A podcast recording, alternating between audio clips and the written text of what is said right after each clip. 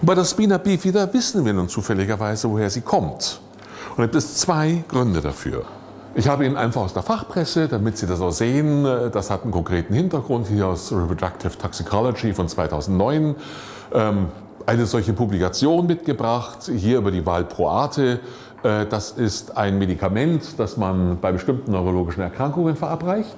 Und Valproate sind nun mal eine ganz wesentliche Ursache, und zwar die Intelligenz nimmt ab, die wären eher autistisch, die Kinder und so weiter. Und es kommt aber auch zu Spina bifida.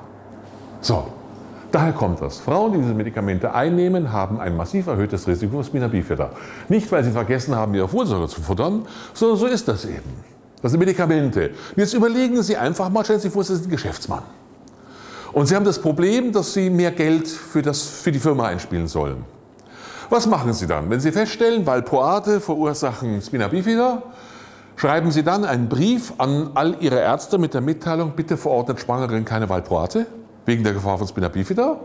Oder ist es nicht geschickter, Sie machen eine nationale Kampagne, dass alle Menschen Folsäure futtern müssen, damit eventuell Spina bifida weniger wird. Wir werden uns nachher mal anschauen, ob das was nützt. Geschäftlich ist die Methode sinnvoller, Valproate weiterzuverkaufen und zusätzlich Folsäure zu verscheppern. Das ist ganz einfach.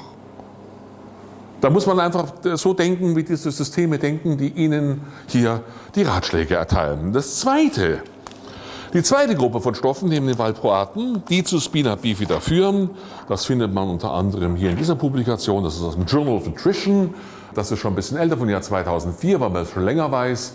Die Fumonisine greifen ein und die Neural Tube Defects, also Spina bifida ist damit gemeint, entstehen durch Konsumen, durch die Konsum Fumonisin belasteten Maises.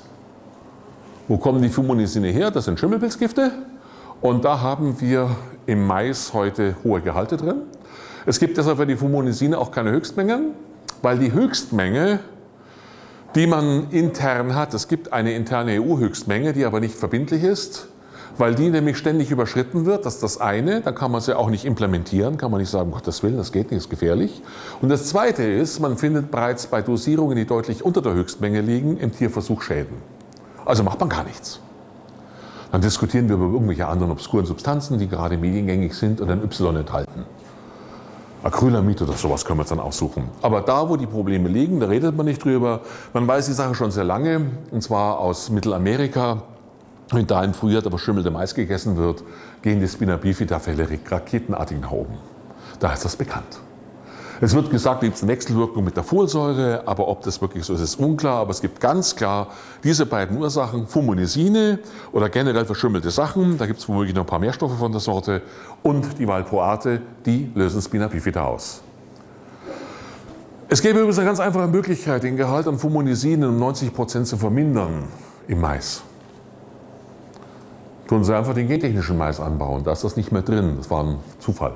Ist halt so, weil die Sporen von diesem Pilz durch Blattläuse übertragen werden und diese Blattläuse werden von diesem Mais nebenbei abgetötet. Der war dafür nicht da, aber das macht. Das passiert halt nebenbei, kleine Nebenwirkung.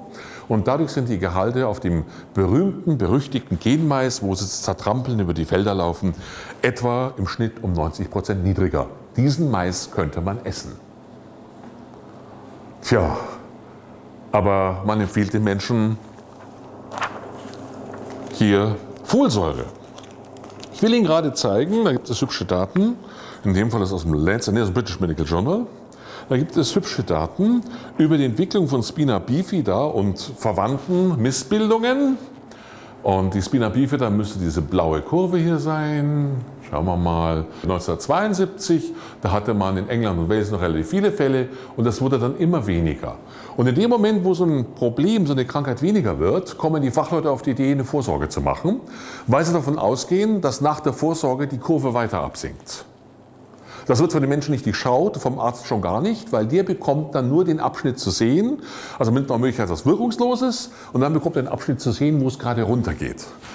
Es sind noch zwei weitere Kurven dabei, die von Bedeutung sind, nämlich das hier sind die Over-the-Counter, also die, die äh, äh Folsäurepräparate, die Sie die Mütter selber besorgt haben Und die rote Kurve ist dann die offizielle Verschreibung von Folsäurepräparaten äh, an die Frauen.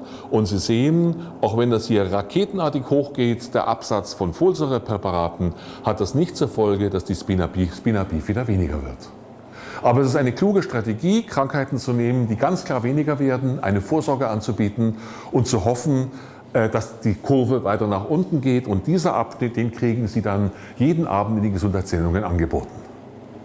Und damit kann man auch unschwer Ärzte überzeugen, weil da müssen sie anfangen zu denken und zu recherchieren. Da hat kein Mensch Zeit dafür, um an die korrekten Daten zu kommen.